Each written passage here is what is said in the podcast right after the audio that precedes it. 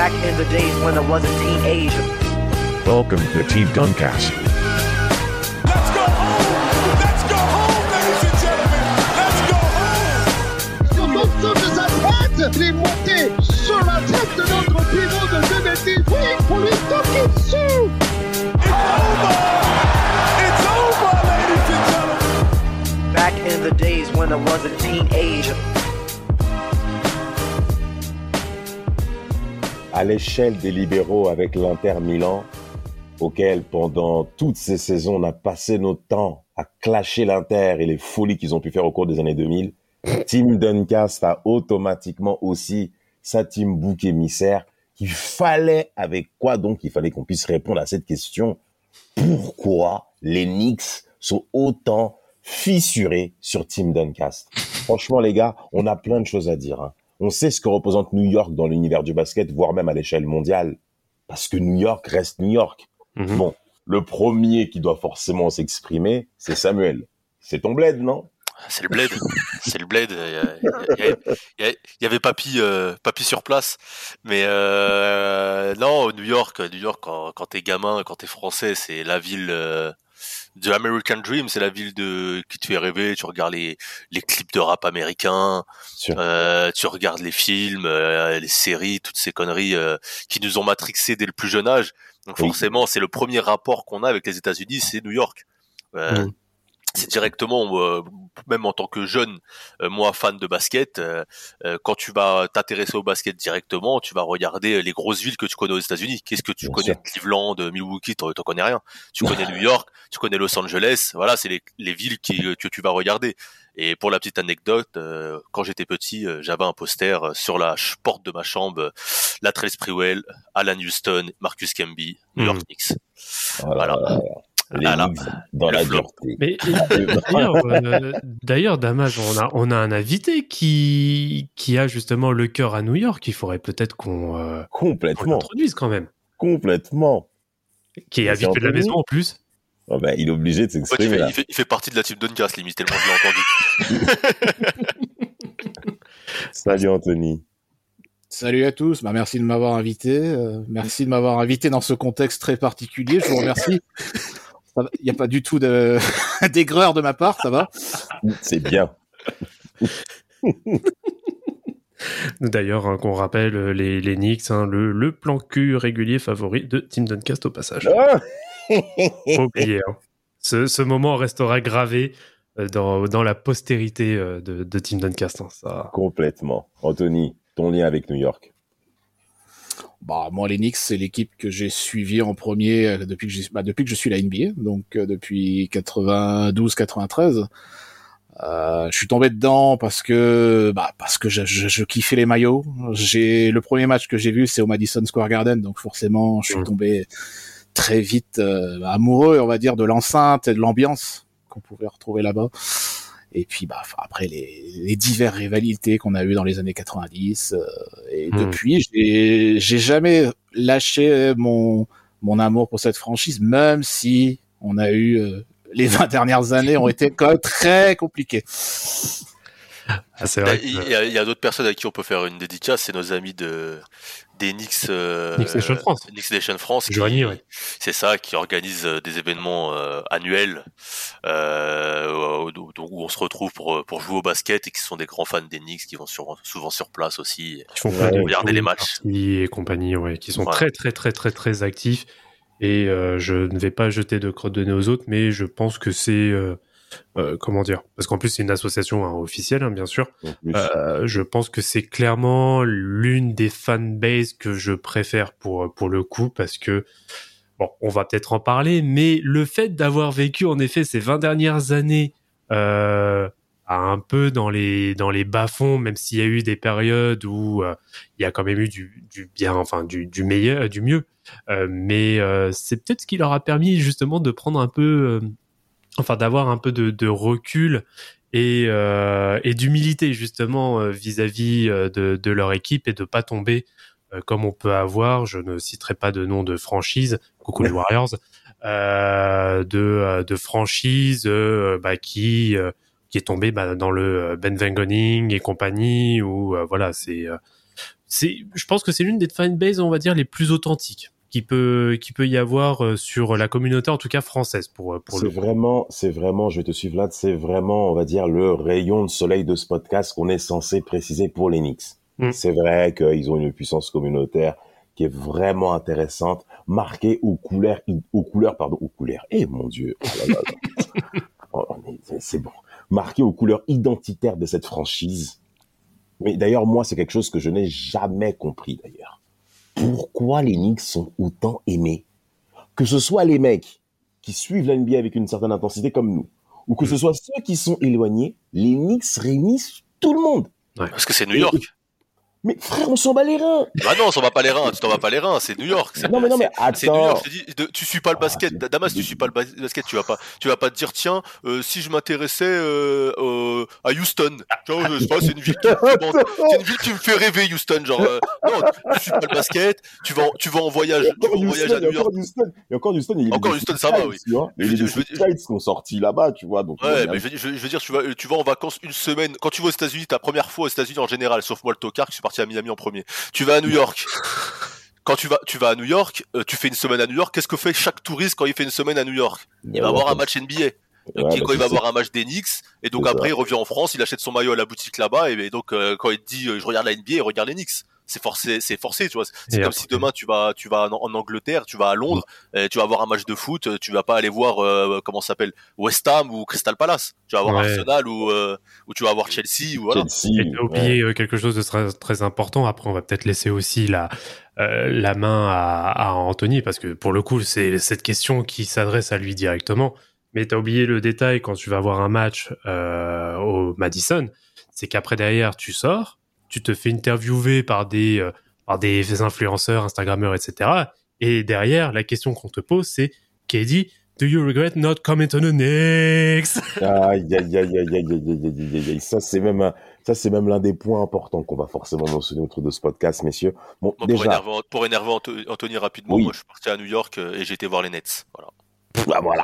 Voilà, voilà. Ça, c'est- ça, c'est de la trahison, ça. Les places étaient moins chères et je suis un rat. Voilà. Ah, voilà. Ne parle-t-on pas d'une équipe de merde, voilà. en plus. Non, mais en tout cas, pour ma part, bon, c'est vrai, il y a cet effet populisme qu'on a évoqué, mais c'est, euh, il y a aucun parallélisme par rapport aux performances des Knicks sur toute la période Tindencast, voire même sur l'après, Mm. parce que on a vu de sacrées folies sportives de la part de cette franchise. C'est vrai qu'il y a l'année 99. On a tous été enchantés, on en a même fait un podcast où on a vu en effet les huitièmes de la Et, conférence sur- Est. et surtout Anthony qui fait un excellent livre dessus. Ah, bah, euh, à juste titre. Euh, Placement et- de produit, c'est fait. Euh, il le fallait. il, le fallait. Et, et donc, euh, moi, c'est surtout sur l'après, quoi. On a vu des folies financières de la part d'un certain James de- euh, Dolan, là. Mhm. Voilà, hein, avec sa grande famille qui a mis de l'argent sans précédent dans cette franchise, mais je dirais euh, à des niveaux de proportion exécrables en termes de résultats, Mm. et sur des hommes qu'on va forcément mettre en corrélation. Alors moi, pour écouter, très cher auditeur, au travers de ce podcast, il y a un nom qu'on m'a affilié, c'est Eddie Curry. Alors moi, j'aimerais poser une question à Ouais. Curry, il, re- il représente quoi pour, pour, pour toi, ce mec? Qu'est-ce qu'il représente pour toi dans sa période de Knicks? Allez, Euh, dans la sauce. Bah, euh, comme beaucoup de joueurs de cette période-là, donc ça c'est à peu près euh, euh, 2005, 2006, 2007, etc. Euh, ça c'est la période la plus, bah, je pense que c'est la période la plus sombre euh, que les Knicks ont vraiment connue parce que en fait à partir du moment où Patrick Ewing est transféré, Mm. Euh, ça commence à se dégrader. Après Sprewell Alan Houston, c'est pareil. Bon, Alan Houston, c'est les blessures et c'est le contrat aussi qu'il avait eu à l'époque qui avait énormément euh, fait jaser. Euh, le départ de Sprewell, alors je répète quand même que Sprewell a été transféré contre Keith Van Horn. Euh, niveau niveau charisme, niveau changement, là, c'est l'opposé quoi. Et euh, Eddie Curry, bah Eddie Curry, c'est un des premiers gros fails en termes de signature que, que les Knicks ont fait. Et puis bah Eddie Curry, enfin là vous le citez, mais pour moi c'est pas le pire, c'est quand même Jérôme James, hein, le number one. Pourquoi Mais Jérôme James, ah ouais, là, suis le mec La des grosse Sonics. là. série en 2005, purée. Ouais, il avait fait une grosse saison avec les Sonics de, de, de, de Seattle avec Ray Allen et Rashard Lewis. Mhm. Et, et, été, été 2005, il est libre. Et t'as ces couillons de New York, euh, enfin des Knicks. 65 millions de dollars. Oh Ouais. Et pour tourner à un point par match, un truc comme ça. Oh. et- il a, il a- Ah, donc il a dû jouer, il a dû jouer euh, 10 matchs, 3-4 minutes par-ci, puis voilà, quoi. Il s'est fait des couilles en or pour le reste de sa carrière, c'est fini. Ah bah attends, si, attends, attends, bah vu, vu qu'on est sur ce terrain-là, attends, je vais, je vais regarder, euh, je vais regarder en direct. Et au total, il a joué 9 matchs. Euh, Ah. Non, non, pardon, excuse-moi, non, je dis une connerie. Il a joué 45 matchs avec 9, 9 matchs startés. Il tourne à 3 points de moyenne sur la saison euh, 2005 Non, c'est inadmissible. Il pèse 129 kilos en plus. Oh là là là là là. Moi, moi, ce que j'aime sur cette période Knicks, c'est euh, la, la saison où ils vont en playoff. C'est quoi? C'est 2004 Ouais, 2004 avec la- contre, la- ouais, ouais. contre, les, contre, les, contre les Nets, là, tu regardes le banc, on Hmm. dirait une réunion euh, d'alcooliques anonymes. Tu regardes l'équipe. Eh, Penny Hardaway, Vin Baker, putain. Vin Baker, Alan Houston, Dikembe Mutombo, il y a que des, et c'est, on dirait les mecs 40 ans, ils parlent de leur carrière. C'est oui, Penny Hardaway, euh, et après sur le terrain, t'as. Kurt Thomas, Antonio McBride. Je te jure, une équipe. C'est vrai, ils doivent se retrouver, de mieux, se je re- crois. doivent se retrouver maintenant, ils doivent picoler et discuter de cette saison. C'est les mecs, ils sont franchement incroyables. Non, mais c'est énorme ce que t'as dit. T'as dit réunion de mecs alcooliques. C'est-à-dire, Ouais, ah, bonjour Vin. Salut Vin. Salut. Oui, bravo. Bravo, Oh, bravo. Bravo, bravo. Bravo. Félicitations, t'as t'as l'effort de Alan Houston- t'as venir. Houston qui arrive, euh, qui chiale, Euh, depuis que je me suis blessé, je picole. Penny Hardaway, pareil, je devais être le nouveau MJ. en, en parlant des Knicks, il y a des joueurs forcément qui s'identifient, bien entendu, à la ville. Et le premier à qui on pense à cette génération flinguée, c'est Stephen Marbury. Moi, je me Ah. souvenais que, moi, je me souvenais que pendant la nuit, je me réveillais pour regarder Stephen Marbury jouer à cette époque des Knicks, Anthony. Tu te souviens de cette période? Hein, l'homme des Ah, euh, je pense que t'es le seul qui se levait pour aller voir Marbury au. Non, mais parce que Marbury, c'est quand même, c'était quand même quelqu'un, année 2000, quand même. Il a, Ah oui. Il a, il, il- a une vraie présence. C'est une personnalité des joueurs 2000 de l'autre période reviens. 2024. Euh, c'est bon, Samuel, on l'a perdu. Le- T'es le seul à te lever, t'es incroyable. Non, mais, mais alors que c'est pas vrai, hein, Tony. Hein, tu peux me rejoindre, hein. non, non. Je me levais Non, pas ok. pour regarder Marbury, vraiment. Euh, je- Il en, il en joueur faisait, il en des cauchemars la nuit. Ah, non, mais... Oh putain, fais une passe, fais une passe, non Non, mais, mais il faisait des passes. Il- ouais, C'est quand même un mec qui tournait à 8 passes par match à peu près en moyenne. beaucoup, hein. Mais euh, bon, voilà, ça- c'était quand même un gars extrêmement perso, euh, qui avait la, la grosse tête. euh, et autant, alors moi, j'ai jamais compris la, la hype quand il est arrivé au Knicks, parce que c'était l'espoir d'avoir enfin un, un meneur de jeu de, de qualité là-bas. Et aussi parce que bah, c'était euh, le- l'enfant du l'enfant du coin, quoi, on va dire. bien sûr. Bah oui. Et mais bon, voilà, le, le miracle en effet, c'est qu'ils qu'ils ont réussi à aller, aller en playoffs euh, la première année euh, où il Mhm. est arrivé. Et mais après, c'est c'est- ça, ça a dégringolé, mais d'une force. c'était c'était fou.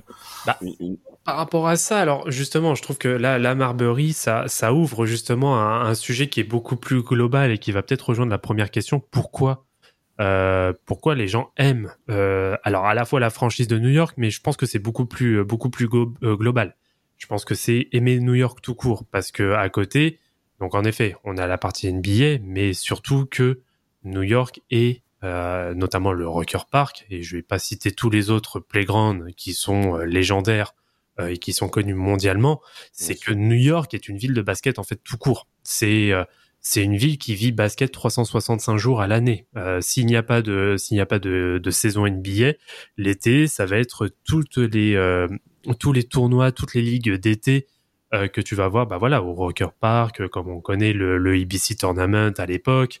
Euh, on va avoir euh, The Cage, on va avoir voilà, il y a énormément de voilà. En fait, c'est que New York vit le, le basket et je pense que beaucoup s'identifient justement à cette euh, à cette notion-là. Donc euh, moi, je peux tout à fait comprendre qu'il y en ait tout simplement bah, qui euh, au travers d'avoir regardé peut-être des documentaires euh, euh, et tout ça, c'est de bah, de s'identifier en effet à la vie New York. Et puis New York, c'est la la proximité lumière. avec le hip-hop aussi. Voilà. Après, en Le effet, il y a le toute la style culture. vestimentaire, toute la culture en fait. C'est ça, tu as toute la culture qui va avec, euh, sans parler, et d'ailleurs ça m'a fait plaisir même dernièrement de revoir euh, les euh, bah, les diplomates, hein, le deep set qui euh, qui est en front de courte avec avec Fajo et compagnie. Ouais. C'est des trucs que t'as envie de que Oui. envie de voir. Et malgré tout, même si on va dire aussi, tu- oui, pas que. Hein. Mais là, c'est l'exemple qui me vient en tête, mais que derrière, même si en fait, comment comment dire, tu même si tu les détestes, sans que ce soit forcément fondé, hein, peu importe, mais même si tu les détestes, tu sais que voir New York performer veut plus ou moins dire quand même que la NBA se porte bien. En tout cas, que le basket se porte bien. Parce qu'en effet, c'est tellement global. Euh, en fait, New York regroupe, mais tellement, euh, le, enfin, concentre tellement le basket que euh, de les voir performer, bah forcément, au fond de, au fond de soi, je pense que ça fait quand même plaisir. Et moi, là, on parle de la saison euh, 2022-2023. Moi, je suis désolé, hein, été le premier content de voir euh, New York performer. Oui, quand, quand New York n'est pas bien, euh, il manque quelque chose à la NBA. Il y a un Mm. truc qu'il faut euh, le dire, par exemple, à l'époque, même, euh, du coup, ce qui va faire basculer un peu, euh, enfin, qui va faire revenir un peu New York, c'est la signature de Melo à l'époque. Quand Melo signe à New York, il y a un événement. Parce que Ah tu oui. as le, le principal concurrent, on va dire, à l'époque de LeBron James, LeBron James, euh, qui, qui, qui signe à New York. À Euh, l'Est. tu as, À l'Est. ouais, en plus. Et puis, puis, euh, Melo avait ce côté aussi euh, étiquette euh, bankable, quoi, un peu hip-hop, un peu que les jeunes aiment, euh, le style vestimentaire ou autre. Donc tu as le, tu, tu avais quand même une grosse hype à l'époque. Et je vous rappelle qu'il y a énormément de gars, même qui suivaient pas spécialement le basket ou autre, qui se sont mis à suivre et à regarder les Knicks parce que Melo. Et parce Mm, que euh, qui- Melo avait cette hype euh, à l'époque qui a fait que qu'on les suive. Et puis après, il y a d'autres gars aussi qu'on qu'on oublie parfois. Mais même, euh, en fait, ils ont toujours eu, même quand ça ne performait pas, des joueurs un peu bankable ou stylés. Genre Mais Nate oui. Robinson. Genre Mhm. Nate Robinson, c'est un gars qui, tu vois, les, les gens qui connaissaient pas le basket, ils savaient qu'il y avait un mec qui était petit, qui faisait des dunks de ouf au concours Ah. de dunk et qui jouait au Knicks, tu vois. Nate Robinson, ça a été un peu le rayon de soleil dans le marasme qu'était New York à l'époque. C'est ça. Euh, il a réussi Ah. à mettre un peu en lumière. Avec Jamal, après, avec. Jamal Crawford. Oui. Mais Jamal Même, Crawford. même, même si c'était dans le style euh, vraiment street, euh, streetball. Hein. Non, mais Jamal Crawford, euh, bah, c'est pareil, voilà, c'est quelqu'un qui pue le basket. Euh, on peut dire qu'il fait des gris-gris, perso, etc. Et Mais il en fait. c'est quelqu'un qui foncièrement pue le basket. Donc euh, oui, c'est euh, voilà, c'est vraiment les deux les deux rayons de soleil, on va dire, qu'il y a eu à New York euh, sur la fin des années euh, des années 2000. Euh, mais pour rejoindre le point de Carmelo, après je laisserai tranquillement Damas euh, taper sur Carmelo. Oui. Euh, mais euh, moi, je pense que c'est même un peu avant. C'est même à la signature de d'Amaristo de Mayer. Mayer. Ouais, Ouais. où là, le, 2010. le fameux contrat à 100 millions. 100 millions de dollars sur 5 ans, en effet, ça on l'oubliera pas. Euh, ça faisait du bien. Enfin, j'avoue que sur ce côté-là, je, je, je reconnaissais la patte New York, surtout qu'on est, on était sur un été 2010 euh, qui allait changer l'image de la ligue, Mm. voire même du sport professionnel américain, avec Eh en ben, effet The oui. Decision que nous connaissons. Oui, voilà, tu l'as dit, voilà, tu l'as dit. Et New York, euh, quelque part, a aussi a été a manqué, à mon avis, de, de, de, de, de, de persuasion basketballistique. Et en fait, ils ont plus mis en avant le côté showbiz de la ville. Ça, c'est des trucs en fait qui m'énervent et qui et qui rejoint bon nombre de personnes qui sont dans le paysage de la ligue NBA. Pourquoi? Il y a quand même une partie et une grosse partie de la ligue qui prend une certaine réjouissance quand New York échoue. Vrai. C'est vrai, c'est vrai. parce que comme tu l'as, regarde, Vlad, tu as évoqué toute l'attractivité basketballistique et sportive globale de cette ville. Oui, parce que On faut- le sait. on peut parler du baseball, etc. aussi. Du baseball et, même- et du foot US, Tout à bien fait. sûr. Mais New York, il y a une vraie contraste par rapport aux villes qu'a mentionné Samuel. Milwaukee, euh, Indiana, Indiana. Memphis, tous ces Oklahoma. Oklahoma, tous ces patelins là. Frère, voir des gros marchés échouer, ça fait plaisir. Et ensuite, on prend en considération, eh ben, forcément le clivage entre la conférence Est et la conférence Ouest. Il y a des gens en conférence Ouest, bien entendu, qui se réjouissent de voir le plus gros marché de la ligue, voire même l'une des plus grosses organisations mondiales en termes de Mhm. valeur sportive, financière, qui est une des plus élevées au monde, échouer. Et New York l'a fait pendant bon nombre d'années. Alors, on a mentionné des joueurs, des noms de joueurs, avec Stephen Marbury, Jamal Crawford, euh, Tim Thomas, Alan Houston, qui s'est lui aussi imposé dans le visage new-yorkais. hein. On sait que c'est quelqu'un qu'on reconnaît et qui est rattaché Mhm. à l'image de New York. Moi, personnellement, cette période-là où il y a eu Asa Thomas, Stephen Marbury, Jamal Crawford, où personne ne défendait, je tiens à le dire, personne ne défendait. Pour moi, c'était imbuvable et je n'arrivais pas à comprendre. Et ça, c'est Anthony de répondre à cette question. Pourquoi New York a une masse salariale aussi conséquente et est aussi médiocre C'est franchement, moi, à l'époque, je n'arrivais pas à comprendre. T'avais, t'avais, t'avais, t'avais un, un article et je vais vous laisser la parole, messieurs. Il y avait un super article qui était mentionné, je crois, par Bussa ou ou dans Trollstall, qui n'existait pas encore en ce temps-là. Il donnait la masse salariale des, des franchises NBA et Mhm. la valeur, en effet, financière des différentes franchises NBA. T'avais bien entendu San Antonio Spurs, qui était dans les derniers, mais qui arrêtait pas de performer. Mhm. Et t'as New York, qui avait une masse colossale en termes de chiffres et qui trouve les moyens de faire un match, des matchs de bâtards avec des bilans de 20 victoires, de, de, euh, 62 défaites. Mais niquez vos races un peu. non, mais non, mais je sais pas ce que vous en pensez, messieurs, mais c'est- Bah. faut à la barre. On va, on va aller, voilà, Anthony à la barre. L'avocat. Euh, c'est il y a, il y a beaucoup de choses. euh, le, le manager euh, de bon, forcément là on a vu Isaiah Thomas, euh, Isaiah Thomas qui a complètement euh, pété les plombs, hein, en signant tout le monde euh, à des prix exorbitants. Euh, on a eu des joueurs. Alors par contre, je suis pas tout à fait d'accord sur la non défense. Euh, Il y avait des joueurs comme euh, Oh. il s'appelle? Jared, Jared Jeffries, super joueur de Oh, super ouais. joueur qui défendait Ah, il- bien. il défendait. Oui. Oui, qui avait, qui avait osé affronter euh, les Brown James. Ouais. ouais. Et il y avait l'autre, là, je sais plus, le, le Rastaman, là. Comment il s'appelait, lui? Euh, Bachmann. Blackman. Oui, bah lui, il défendait. Bon, bon, ok, Ouais, étaient que deux. Étaient que deux. aussi, ouais. Euh, mais ah, le problème des Knicks, euh, surtout à cette période-là, c'est que les gens, euh, les joueurs ont vu par le passé comment l'équipe a été un petit peu ballottée dans, dans les médias. Mhm. La pression que la pression médiatique est énorme à New York. Ouais. Là-bas, là t'as pas, là t'as pas le temps de t'adapter. C'est soit tu, soit tu cartonnes tout de suite, soit tu te vautres et tu te fais descendre. Et euh, les joueurs, les, les joueurs, euh, donc les free agents ont énormément, je pense, peur, euh, n'ont pas envie d'aller là-bas pour vivre, euh, pour vivre ça. Euh, et je, j'estime que, par exemple, la blessure de la, la blessure, la signature de Stoudemire, euh, je, crois qu'on peut dire quand même que c'est le joueur qui a eu le plus de couilles pour oser signer à New York à ce moment-là Ouais, ouais. et performer comme il a fait. Alors ça a duré trois mois, mais c'est peut-être ça a été euh, le, le mec qui a le mieux réussi à New York depuis depuis Patrick Ewing à son prime, hein, en termes de, de performance individuelle. Euh, bien pu je, je pourrais te rejoindre en effet sur cette euh, sur cette analyse. Euh, c'est vrai que on n'attendait pas forcément. Alors bien sûr, il y avait eu la grosse drague hein, de, de New York hein, pour euh, pour signer LeBron James qui était euh, free agent hein, lors de l'intersaison euh, 2010. Qui se comprend. Pardon? Qui se comprend complètement. hein. Oui, oui, bien sûr. Bah, en plus, bon, on va pas rappeler.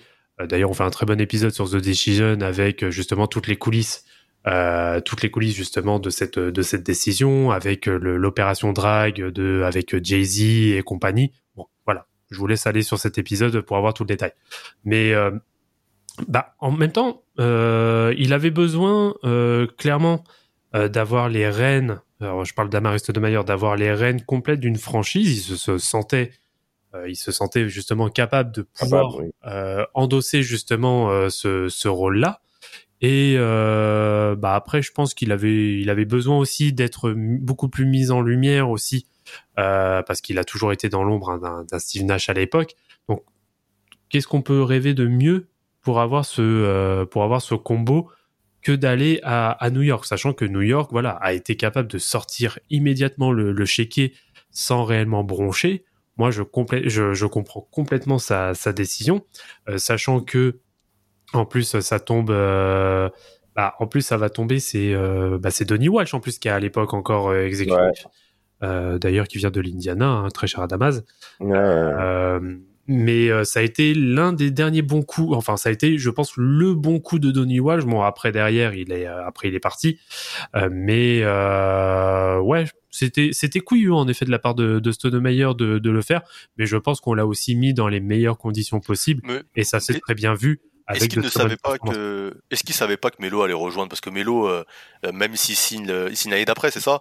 Euh, on, on savait tous qu'il allait finir à New York Euh, bah, il signe, euh, il signe en courant de saison, hein, 2010-2011. Ouais, fév- février parce que, 2011. parce que parce que je, je pense moi qu'il y a eu une promesse hein, ou quelque chose hein, parce que je, Melo euh, à Denver même la, la- les dernières saisons on sait tous qu'il va se barrer à New York Hmm. Il y a déjà ce truc où Melo euh, veut revenir à New York, sa femme est à New York, c'est un gamin de New York, euh, il veut aller au Knicks et, et, et genre c'était comme euh, c'était déjà ouais. écrit qu'il y allait quoi. C'était c'est on savait pas quelle saison il allait y aller, mais on savait qu'il y allait qu'il allait y aller. Ça tournait, ça tournait en effet. Et euh, sur la saison 2009-2010, en fait, ce qui est gênant, c'est que New York fait un bon début de saison. Je sais que New York est performant en défense. Et je dis bien en défense, pourquoi Parce que je vais donner des stats à Anthony qui Euh. vont pas du tout lui plaire. Mais 2010, Vraiment, 2011 plutôt. hein. euh, oui, Ouais. oui, le début d'exercice 2010-2011, oui, oui. Ah, parce que tu disais 2009-2010, c'est pour ça. Ah ben excusez-moi, ben, je me suis trompé. En effet, c'est l'exercice 10-11 où New York fait un bon début de saison et je vais donner des statistiques défensives qui vont faire péter les plombs à ces bâtards. Euh, regardez, alors l'exercice 2004-2005, New York est la 25e défense de la ligue avec 109 points encaissés. L'exercice 2005-2006, c'est la 26e défense sur 30 équipes. L'exercice 2006-2007, c'est la 25e défense sur 30. L'exercice 10 2007-2008, c'est la 29e défense sur 30. Putain, vraiment, qu'est-ce qu'ils foutent? Et enfin, l'exercice 2008-2009, c'est la 23e défense sur 30 avec 110 points encaissés. Exercice 2009-2010, avant l'arrivée de c'est la 27e défense de la ligue. Les Knicks ne branlent rien. Et quand... et, et- et moi, c'est vraiment dommage. Parce que l'espérance qu'on accorde aux Knicks, la médiatisation qu'on leur accorde, n'est pas du tout en corrélation avec leur performance concrète sur le terrain, le degré d'investissement que donnent les joueurs sur le terrain, et, alors qu'ils ont une image de marque conséquente. On connaît euh, le monsieur là qui est, qui est tout le temps sur le banc là, le Jack Nicholson de l'Est là, comment il s'appelle? Spike Lee. Voilà, Spike Lee là. C'est Comment il vénère lui avec ses lunettes là. Ah, c'est un épisode où il faut tout lâcher donc. euh, bah ouais. Et, et, et, et, et- et c'est vraiment dommage. Parce que les perfs que réalisent les Knicks sur le début de saison 2009 2010-2011, je vais y arriver, sont quand même intéressantes. Parce que euh, ils sont quand même à un bon bilan quand ils arrivent. Je crois qu'ils sont même sixième, en tout cas à l'Est. Ils ont quand même de bonnes performances. Et Mhm. moi, je considère que l'arrivée de Carmelo Anthony n'est pas utile sportivement parlant. Mais elle n'est pas. Non, je suis pas d'accord. Ah bah voilà, c'est parti. Carmelo, Car- Carmelo Anthony, je, je veux que tu me dises ce que tu reproches à Carmelo Anthony jusqu'à 2013. Toi, en fait, t'es prêt à défendre tous les bâtards. Non, mais je demande, je demande ce que tu lui reproches jusqu'à 2013. Première, première saison, première saison, il arrive, ils vont en playoff. Euh, ils finissent troisième, je crois, en saison régulière quand il arrive. Il va en playoff, ils perdent, euh, ils perdent, mais il y a Billups et ils sont blessés. Il va faire quoi? Ouais, ils sont blessés, ouais. Le Ils sont fameux, blessés. le fameux coup de l'extincteur. Ouais, donc ils sont, il est, il est- ces, deux, ces deux mecs avec lui sont blessés. Donc euh, ok, en plus il vient d'arriver, donc après ils prennent 4-0 en playoff, mais bon, déjà ils y sont allés en playoff, faut, faut quand même le signaler. L'année d'après, euh, ils perdent contre le Heat, euh, qui finit champion NBA. Tu perds 4-1, mais c'est le Heat qui est Ouais, plus fort que là, toi. là, ouais, c'est pas. Ah oui, c'est c'est plus fort que toi. Et La problématique, 2012 c'est pas le playoff, Samuel, c'est le Ah, fait mais- d'arriver si Bah, bas non, dans mais- la conférence. Bah, bah, il est, il est pas, il est pas si bas dans la conférence. Après, je regarde 2012-2013. 2012-2013, je crois qu'ils finissent, euh, c'est quand qu'ils finissent Troisième. troisième, troisième, ouais, ils finissent Troisième. troisième. Il est troisième au MVP et ils perdent contre euh, Boston, je crois. Non, ils gagnent contre Ouais. Boston et ils perdent contre Indiana quand ils se Ouais, ça. l'épaule là. C'est ça, c'est ça au deuxième tour. Ces trois, ces trois premières saisons au Knicks, il est, il est quand même déjà, il remet le Knicks, euh, les Knicks au, au devant de la scène, ce qui n'était pas arrivé dans toutes les années 2000. Donc il y, a, il y a quand même une hype, il y a quelque chose qui se passe, il y a de l'engouement, euh, ça rejoue les playoffs régulièrement. Tu fais, tu passes un tour de playoffs parce que tu tapes les, les Celtics. Après, il y a des, t'as- t'as- il avait pas un effectif non plus de ouf qui pouvait lui permettre de prendre une bague. C'est devant- justement ça le problème. mais je veux dire, J'ai- mais je veux dire, il a quand même, il a quand même essayé de faire le minimum de travail. Après 2013, je suis d'accord, il y a plein de choses à dire, euh, voilà. Mais jusqu'à jusqu'à 2013, ces trois premières saisons à New York, Melo, il est, il, il a un statut qu'il respecte. Hein. Bon, bah, toujours Samuel en train de défendre. Ah non, mais euh, tu, veux reprocher quoi à quelqu'un qui, tu veux reprocher quoi à quelqu'un qui, qui perd 4-1 contre le Hit non, c'est pas sur ça. C'est pas ça la problématique. James. En playoff, en playoff, le fait de s'incliner contre les James ou même contre des équipes qui sont plus fortes, il n'y a pas de problème avec ça. Moi, j'estime quand même que les Knicks auraient pu mieux faire en se positionnant comme étant tête de série aussi. OK?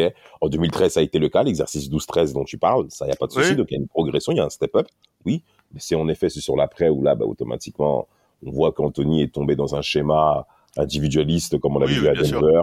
Et c'est là où. C est, c. Et en fait il pourrait finir plus, mieux. Et Maillard se blesse encore.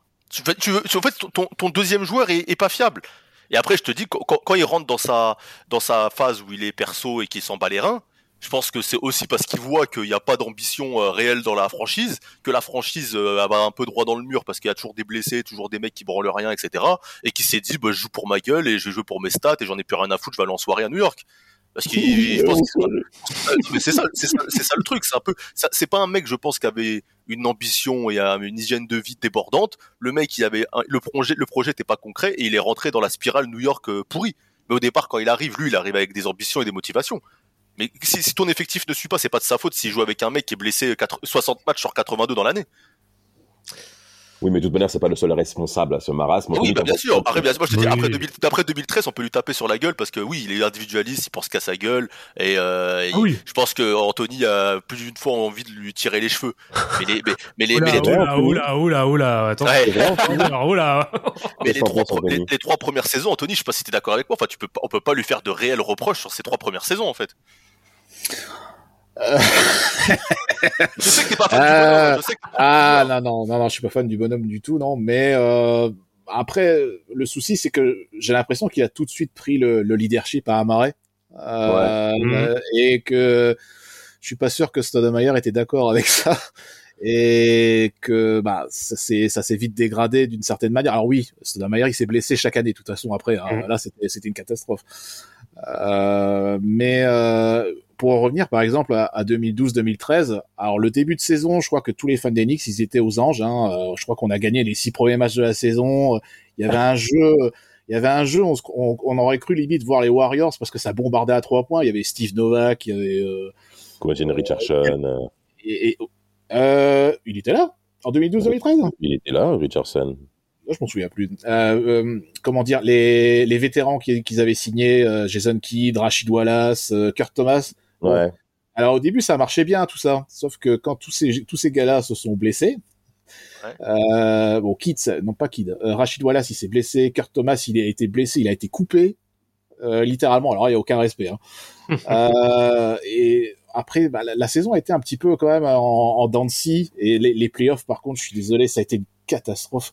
Euh, même en battant les Celtics, les Celtics c'était c'était une équipe qui était vieillissante. Oui, c'était la fin. ouais. Euh, ils- le jeu des Knicks était très moche. Ils ont, ils avaient, ils menaient 3-0. Et euh, je sais pas si vous vous souvenez, le, le Game 4, donc il s'est situé à, à Boston. Euh, Il y, a, il y avait Kenyon Martin aussi, euh, tête de con, euh, pas possible lui. Jusqu'au bout. hein. Ah, jusqu'au bout, c'est lui qui était venu avec les, les qui avait demandé à ses collègues de faire euh, bon allez, on va en costume, au costume noir euh, pour faire croire que c'est l'enterrement des, des Celtics là. Euh, et du coup, bah ils ont perdu euh, le match. même vu, il est con, ce mec. Hein. Ah, mais c'est- ça, ça toujours été. Il est imbuvable, ce, ce, ce, ce métis-là. Putain. Bah, c'est eh, c'est quand même c'est quand même lui qui avait euh, qui s'était moqué d'Alonzo Morning sur ses problèmes de rein hein, euh, quand ils, ont, Oui. ils ont joué ensemble. C'est incroyable. Oh putain, mais les Américains.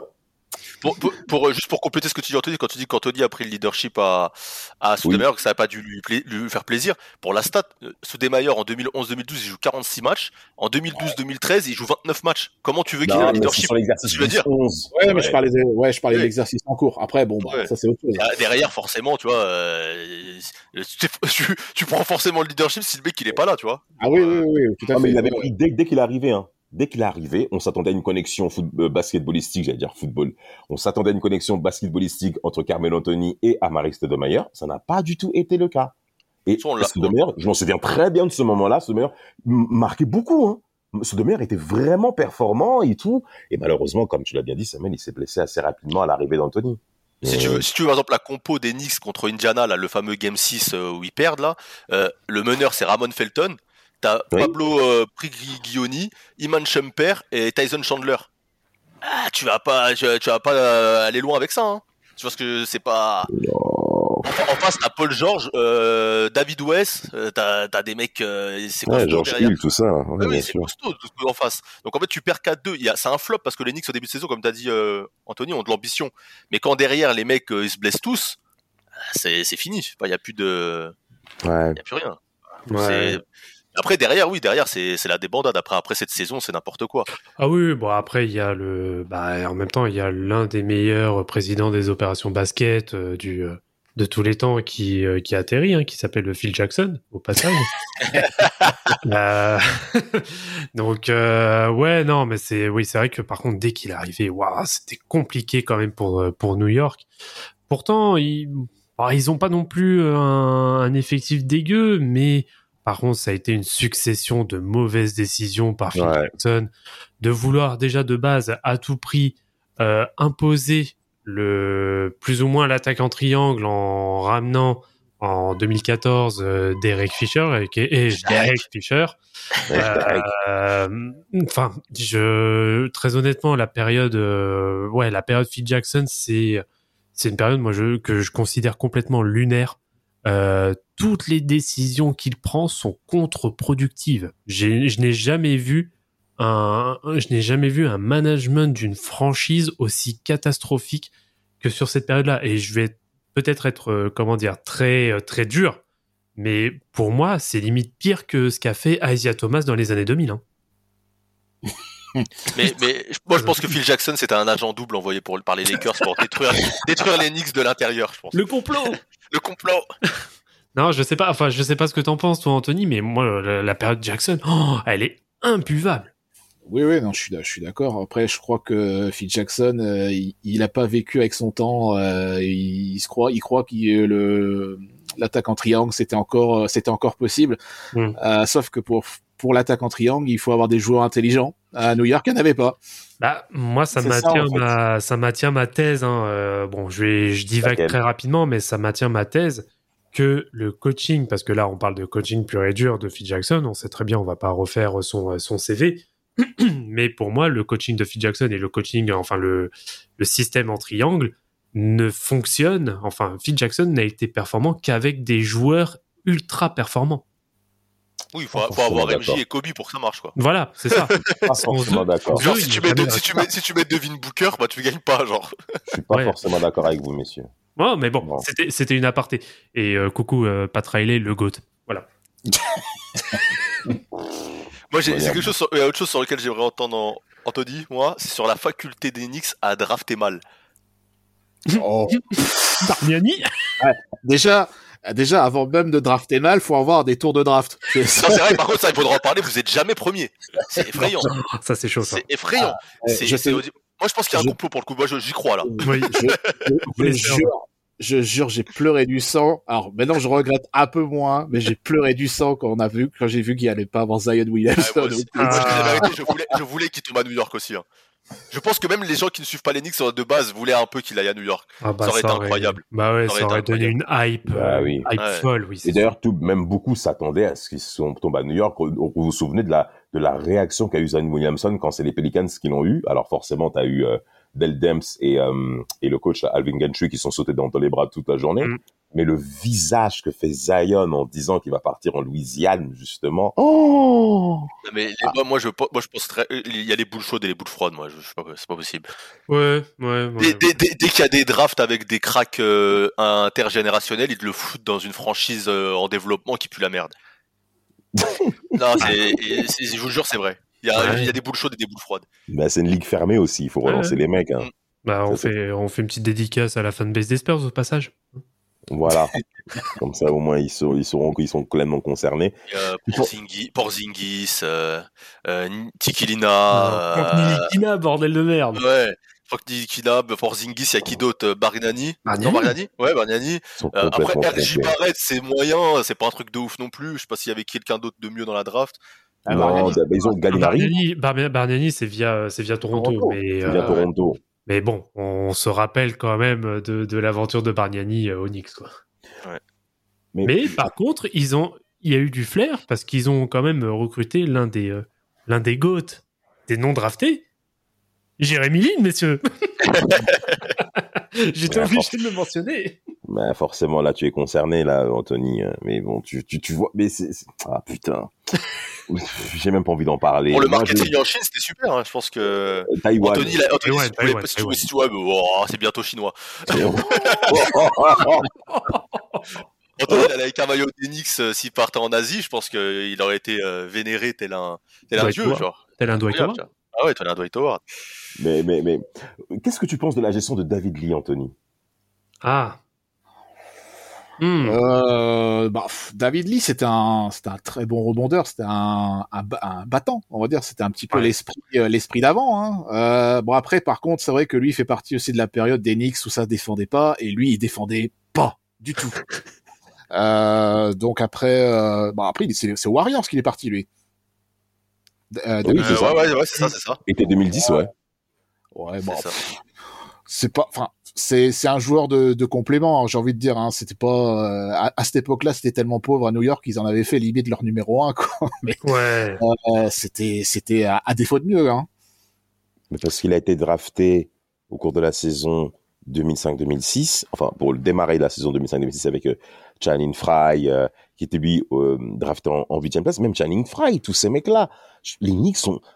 Bon, c'est vrai, ils n'ont pas la réputation d'avoir de très bons pics de draft, on va dire au niveau du classement, mais après, concernant les choix, il y a des choix qui étaient quand même pas mal. Je a du Winston Chandler qui était quand même présent, qu'ils ont pu sélectionner, qui est un bon joueur, plutôt un joueur de devoir, qui peut être euh, très intéressant dans un collectif. Euh, Reynaldo Blackman, le défenseur, comme on l'avait bien mentionné, toutes ces histoires pour, euh, qui a composé les Knicks, mais l'utilisation, et, et bien sûr Dalino Gallinari, mais l'utilisation de ces joueurs draftés, qu'est-ce qui a manqué aux Knicks Putain de... Oh merde Euh, Qu'est-ce qui a manqué aux Knicks pour se dire, on peut construire avec ces mecs-là pour performer enfin? Euh, Il y a aussi euh, les coachs, hein. Euh, les coachs des Knicks ces 20 dernières années, c'est très pauvre. Hein. Euh, tu penses à Euh, Mike D'Antoni, Ah, ouais, et encore Mike D'Antoni, j'ai envie de limite, c'était presque le mieux, hein, ouais. euh, Ouais. Parce que justement, quand on parle de 2012-2013, c'était Mike Woodson. Alors Mike Woodson, Ah, Défense- euh, défensivement, c'était Oui. très bien. Très bon. on Mama, attaque. là. En attaque, ouais, aïe, aïe, aïe, c'était que de l'isolation, etc. Donc euh, Mike Woodson, en fait, ça a été un excellent assistant coach, mais en coach principal, c'était, c'était, c'était pas ça. C'était déjà le coach des Hawks à l'époque Oui. de, Oui, Joe Johnson, etc. Là, euh. Joe. Oui. Où le Euh, bronze faisait un plaisir de sweeper à chaque fois. voilà, voilà. C'est ça. Donc euh, ouais, non, mais même le, ouais, le coaching en général, de toute façon, a été, Mm. euh, a été, a été très mauvais. Hein. Après, il y a autre chose aussi. euh, euh, ce qui a manqué aussi aux Knicks, c'est des joueurs avec des couilles aussi. C'est que les gens ont peur d'aller, les gens ont peur d'aller jouer aux Knicks. Ah, il y en a un, il y en a un qu'on Ah, a il y en oublié a de un. mentionner qui a des couilles. C'est J.R. Smith? Oui. Non, mais lui, Hmm. Non, mais Ah. je, je, je constate quand même, je, les- je trouve que les joueurs ont, ont peur d'aller là-bas. Quand tu vas là-bas, tu sais que c'est pas la même pression quand tu vas jouer à New York que si tu vas jouer, euh, je sais pas, à- il y a qui comme Fran- à Charlotte. C'est pas pareil. Non, mais Bah, bah, comme déjà, Duren, n'a pas la même, fr- Duren n'a pas, n'a pas eu la même, euh, la même euh, pression quand il signe au Nets qu'au Knicks. Déjà Ah qu'au Nets, ouais. il y a eu une hype, mais il signe au Knicks, ça, tu fais péter Internet, tu fais péter New York, tu fais tout péter. Hmm. Et, et, et tu, il y a plein de mecs comme ça. Enfin, même euh, aux Lakers, à il y avait ce problème-là aussi avec euh, à la fin de, de, de Kobe et même au début avec euh, le, LeBron. Il y a plein de mecs qui voulaient pas signer aux Lakers parce que euh, ils, genre Paul George, il a pas eu les couilles, par exemple. Euh, ouais, alors après, ouais, alors après Paul George, l'histoire de bon, l'histoire de Paul George, elle est un peu plus compliquée quand même, mais je peux parce que lui, dur. lui il aimerait aller jouer, au- il aurait aimé hein, aller jouer aux Lakers, hein, mais c'était bien plus compliqué que ça. Euh, mais euh, c'est clairement un manque de couilles. Hein, le- non mais le- bon, lui, là, est-ce qu'on parle pas, voilà. Je Est-ce qu'on parle pas de, quel- de quelqu'un qui n'en a pas? D'un immaculé, on dirait euh, Game of Thrones là dans les. Je sais pas, je sais pas qui ira vérifier s'il en a ou pas, mais bon, en tout cas, je sais qu'aucun d'entre nous on le fera. hein. Peut-être Penda, peut-être. hein. Ah ouais, Ah, ouais.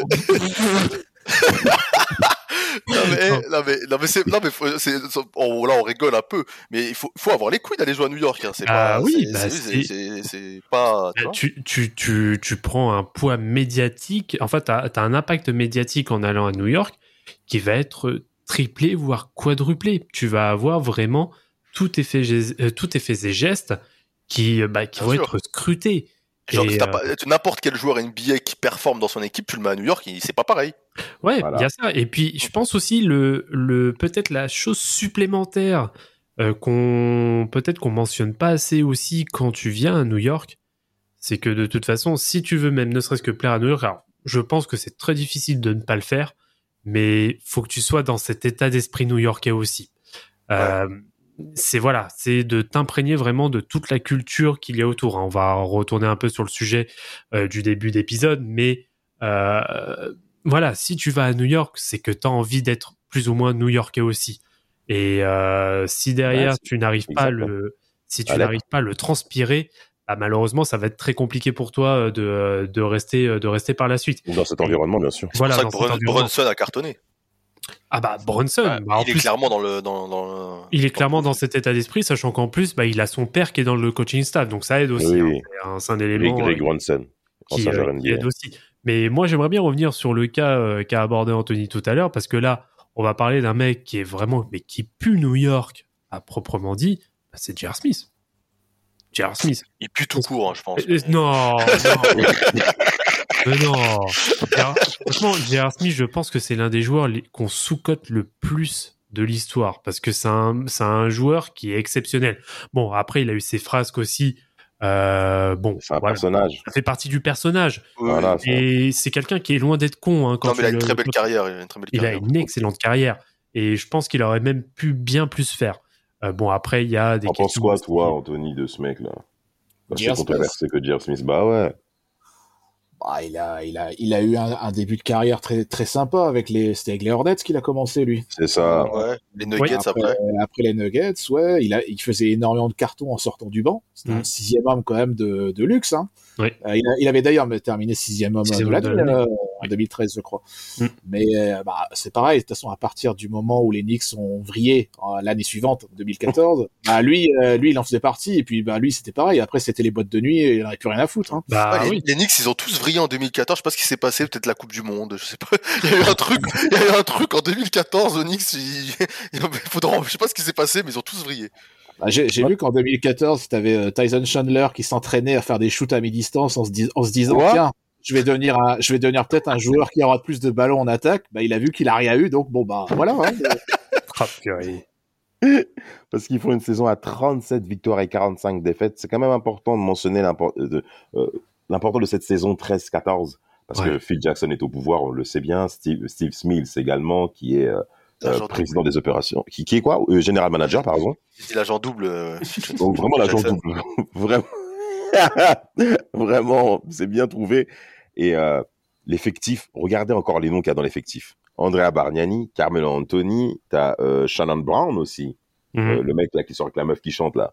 Euh, euh, Tyson Chandler, Raymond Felton, Tim Hardaway Jr., Kenyon Martin qui est présent, Lamar Odom, j'allais dire le drogué, mais bon, il est là. Euh, J.R. Smith, Imam Shumpert, Amare Stoudemire, il y a, quand même du bon monde dans cet effectif-là. Mais quand tu regardes les bilans, le mois de novembre, deux victoires, 11 défaites. Le mois de décembre, six victoires, neuf défaites. Le mois de février, deux victoires, 11 défaites. Les Knicks se moquent de nous. Encore une fois. Et il y a quelque chose qu'on n'a pas parlé dans ce podcast, messieurs, c'est le nombre de superstars NBA qui posent leur signature au Madison Square Garden. Ça, c'est quand même incroyable. Le nombre de perfs qu'a eu les grands joueurs de la ligue euh, dans ce stade mythique euh, du paysage NBA. Anthony, vous êtes, euh, j'allais dire un mot déplacé. C'est mieux que je me retienne. Même Melo, avant d'y aller, il a mis un carton. Non, mais. Ah, Melo, euh, Melo, il a fait aussi un, un moonwalk. C'est ça qui, qui l'a fait connaître hein, là-bas. La fameuse- la fameuse baston euh, qu'il y avait Ah oui. Ouais, Oui, oui, le fameux moonwalk. Oui. Il a mis une patate, après il s'est barré comme une merde. C'est ça. incroyable. Ouais, non, mais c'est euh, bah, c'est vrai qu'il y a eu énormément. Bah, en fait, c'est limite, ça fait partie limite des, des objectifs de, de gros joueurs. C'est au moins d'avoir un vrai, on va dire, statement game au Madison Square Garden. C'est d'avoir une vraie perf une fois dans sa carrière au Madison Square Garden. Et c'est vrai qu'il y en a beaucoup qui l'ont fait. Euh, bah, Stephen Curry, 54 points, en- c'était en 2013 ou 2014, je sais plus. Euh, on a euh, LeBron James, enfin, LeBron James. une semaine avant, il y a Kobe qui plante 61 euh, au Madison Square Garden. Euh, une semaine plus tard, donc c'était en 2009, 2008-2009, je sais plus exactement. Euh, derrière, il y a LeBron James une semaine plus tard qui plante un 52-10-10, alors, qui au final s'est terminé en 52-19. Euh, voilà, il y a, il y a bon, Michael Jordan, j'en parle même pas. Euh, Ouais. C'est vrai qu'il y a tous les gros gros joueurs qui ont été capables, en effet, de d'apposer vraiment leur signature et leurs pattes euh, sur le euh, sur le parquet de, du Madison. Qu'est-ce que, Anthony, tu vois qui cet été comme gros star qui peut encore vous rejoindre? Euh, bah, J'espère en tout cas que Carl Anthony Towns ne viendra pas. Ah ouais?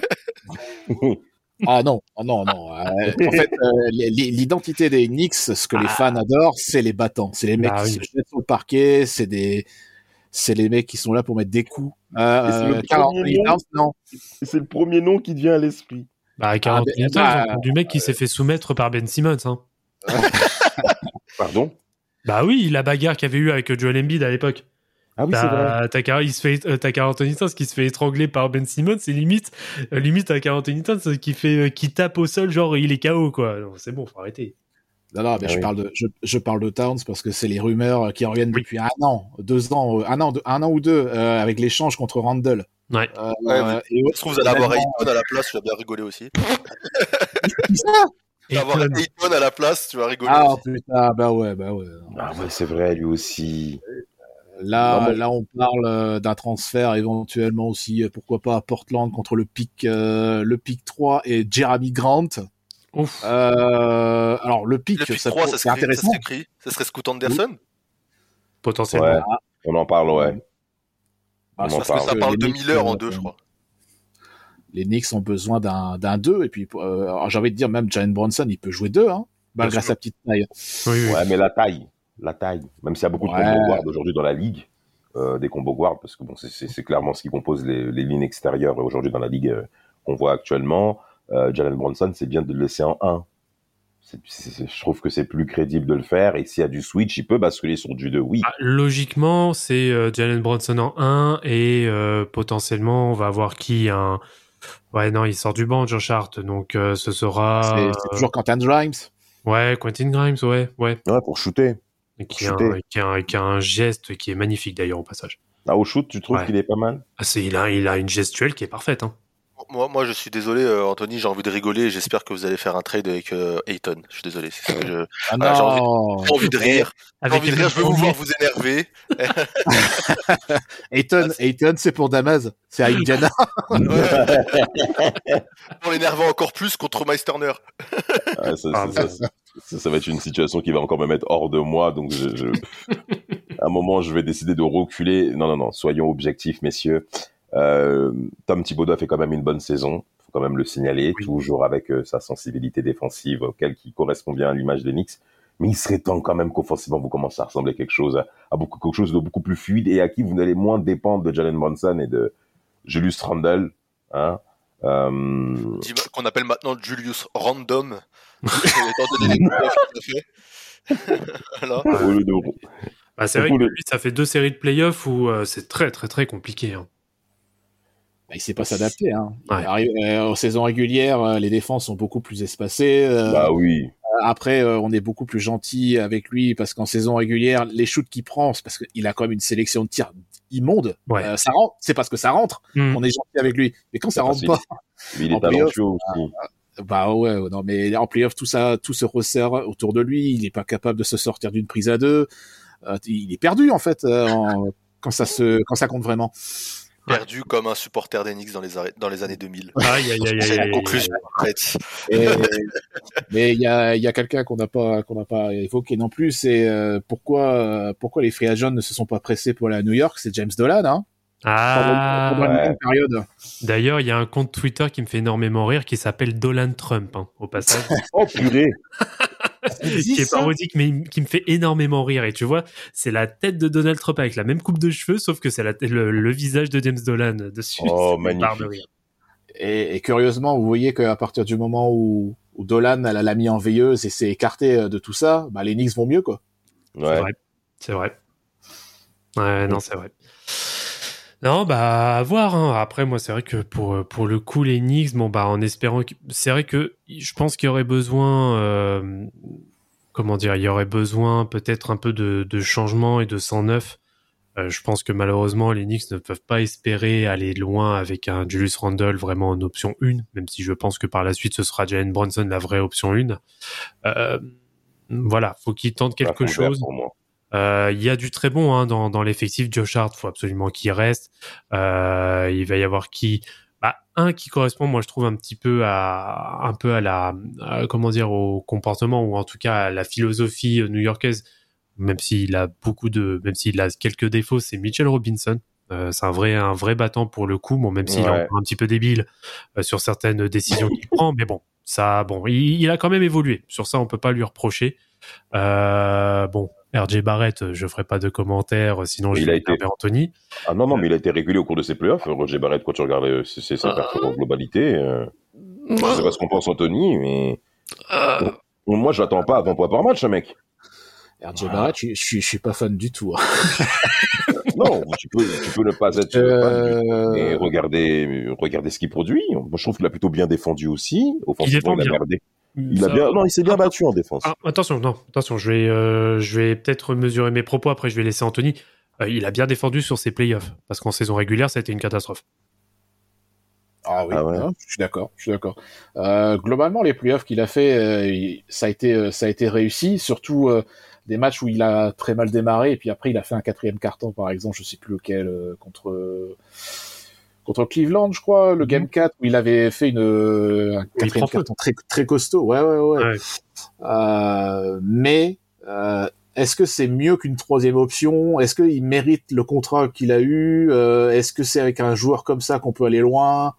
Je sais pas. Moi, je le trouve très irrégulier. Je le trouve très effacé. Très euh, irrégulier, ouais. Ouais. manque de caractère. pff, pour moi, c'est pas un joueur qui est adapté à New York. Hmm. Ir- irré- Irrégulier, oui, ça par contre, ça je vous rejoins complètement. En termes d'irrégularité, oui. Ah, En tout fois, cas, les Knicks. Oui, Vas-y, vas-y, continue, Anthony. Non, non, Ah, je t'en prie, vas-y. Des fois, en fait, avec le ballon, on a l'impression qu'il sait pas ce qu'il fait. Quoi. Euh, il... c'est un mec, c'est un mec qui a des, qui a des capacités là, au niveau de, de, de pénétration, de drive, de, qui, il sait vraiment euh, bien le faire. Mais euh, des fois, il le fait avec trois joueurs en face, il va complètement rater. Enfin, il C'est a n'importe pas euh, le QI basket chez lui. Il est, tu vois, euh, enfin, il- c'est diffus. hein, c'est, on sait pas trop. euh, des fois, il est perdu. De, je, comment dire, RJ Barrett sur le terrain pour moi. Ouais. Par contre, un absolument que vous devez conserver, moi je pense, et euh, qui progresse énormément, je trouve, surtout avec le shoot extérieur, c'est Obi Toppin. Euh, qui est capable euh, de bien défendre aussi quand il le faut. Mais même, je trouve qu'en termes de ne serait-ce que sélection de shoot et d'intelligence, juste l'intelligence, je trouve qu'il a fait quand même énormément de progrès euh, depuis, euh, bah, depuis qu'il est arrivé. Donc ça va faire maintenant, c'est sa troisième année, si je dis pas de bêtises. Euh, où il est vraiment bon et il a été vraiment pas mal hein, sur. c'est peut-être l'un de ceux qui sort un peu du lot euh, sur la série contre contre Miami. Je l'ai trouvé présent, euh, capable de mettre de gros shoots aussi. Lui, ça a gardé. Et puis, tu sens qu'il a, il a aussi la sympathie du, des, des fans new-yorkais. Donc, je pense Oui, parce que, bah. Comme- on l'a bien précisé, il est rentré dans le schéma euh, identitaire de New York euh, en Mm. se battant surtout notamment au rebond, même au rebond offensif. Euh, Oji Toppin, il donne une sacrée énergie, mais Mm. moi, je veux leur échec à ces mecs. hein. Ah, c'est son, son côté spectaculaire aussi qui plaît euh, là-bas à New York. Ouais, aussi, oui, c'est vrai. Le mec qui tape Et- des riders en plein match. Voilà. Après, Topin, le, son, son souci, c'est euh, pareil, c'est la régularité. Mais comment tu veux être régulier quand tu as un temps de jeu euh, en montagne russe Ouais. à- Un coup, tu joues 20 minutes, après, tu joues 4 minutes. Euh, il, est, il est trop derrière Randall. Donc, euh, Mm. Randall le barre. C'est vrai, c'est vrai. Ce qui est logique aussi. Il va falloir qu'il commence, faut- va falloir qu'il commence aussi à progresser au shoot, dans sa lecture du jeu aussi, moins de précipitation. Et là, il y a l'été pour ça. hein. C'est le moment pour que les mecs ils puissent bosser. Hein. On sait que New York a une grosse médiatisation sur les sollicitations en été. Vous êtes à peu près partout. Il y a des photos partout. On connaît la puissance publicitaire marketing euh, au State, qui plus est donc euh, euh, à New York. Donc les mecs ils sont plus préoccupés à faire la photo avec la bonne nasse du quartier plutôt qu'à faire des trucs euh, 6000 fois par jour. Ah mais oui les gars, c'est des détails qui comptent.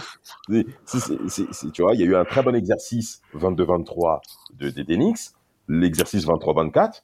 Ah, euh, les mecs sont pas bêtes, ils vont commencer à s'aligner sur Jalen Brunson, il y aura plus de présence à ses côtés, on va, ça va être selon moi un petit peu plus délicat pour lui de performer. Ben, c'est là où on attend à ce que d'autres personnages à côté puissent répondre présent. Donc euh, maintenant, si les mecs ils préfèrent faire des photos, Ouais, non, c'est sûr. Mais euh, pour pour terminer cet épisode, parce que je pense qu'on l'a quand même Oui. bien, on a quand même bien tapé là dans dans dans toute la enfin toute la période qu'on pouvait couvrir plus euh, jusqu'à maintenant. oui, Euh, si on devait donc euh, conclure en, en un mot ou en une phrase concernant l'Enix, ce serait quoi pour vous, messieurs? Antonio en premier. Bah, moi, j'ai j'ai pas une phrase, j'ai plus plus à dire. Ouais, Euh, en fait, je, je remonte en fait il y a une dizaine d'années, euh, il y a des, des fans en fait qui, qui demandaient, enfin des fans des Nets qui demandaient aux fans des Knicks, euh, bah, pourquoi vous aimez les Knicks et vu comment euh, leur historique est, est quand même euh, est claqué au sol.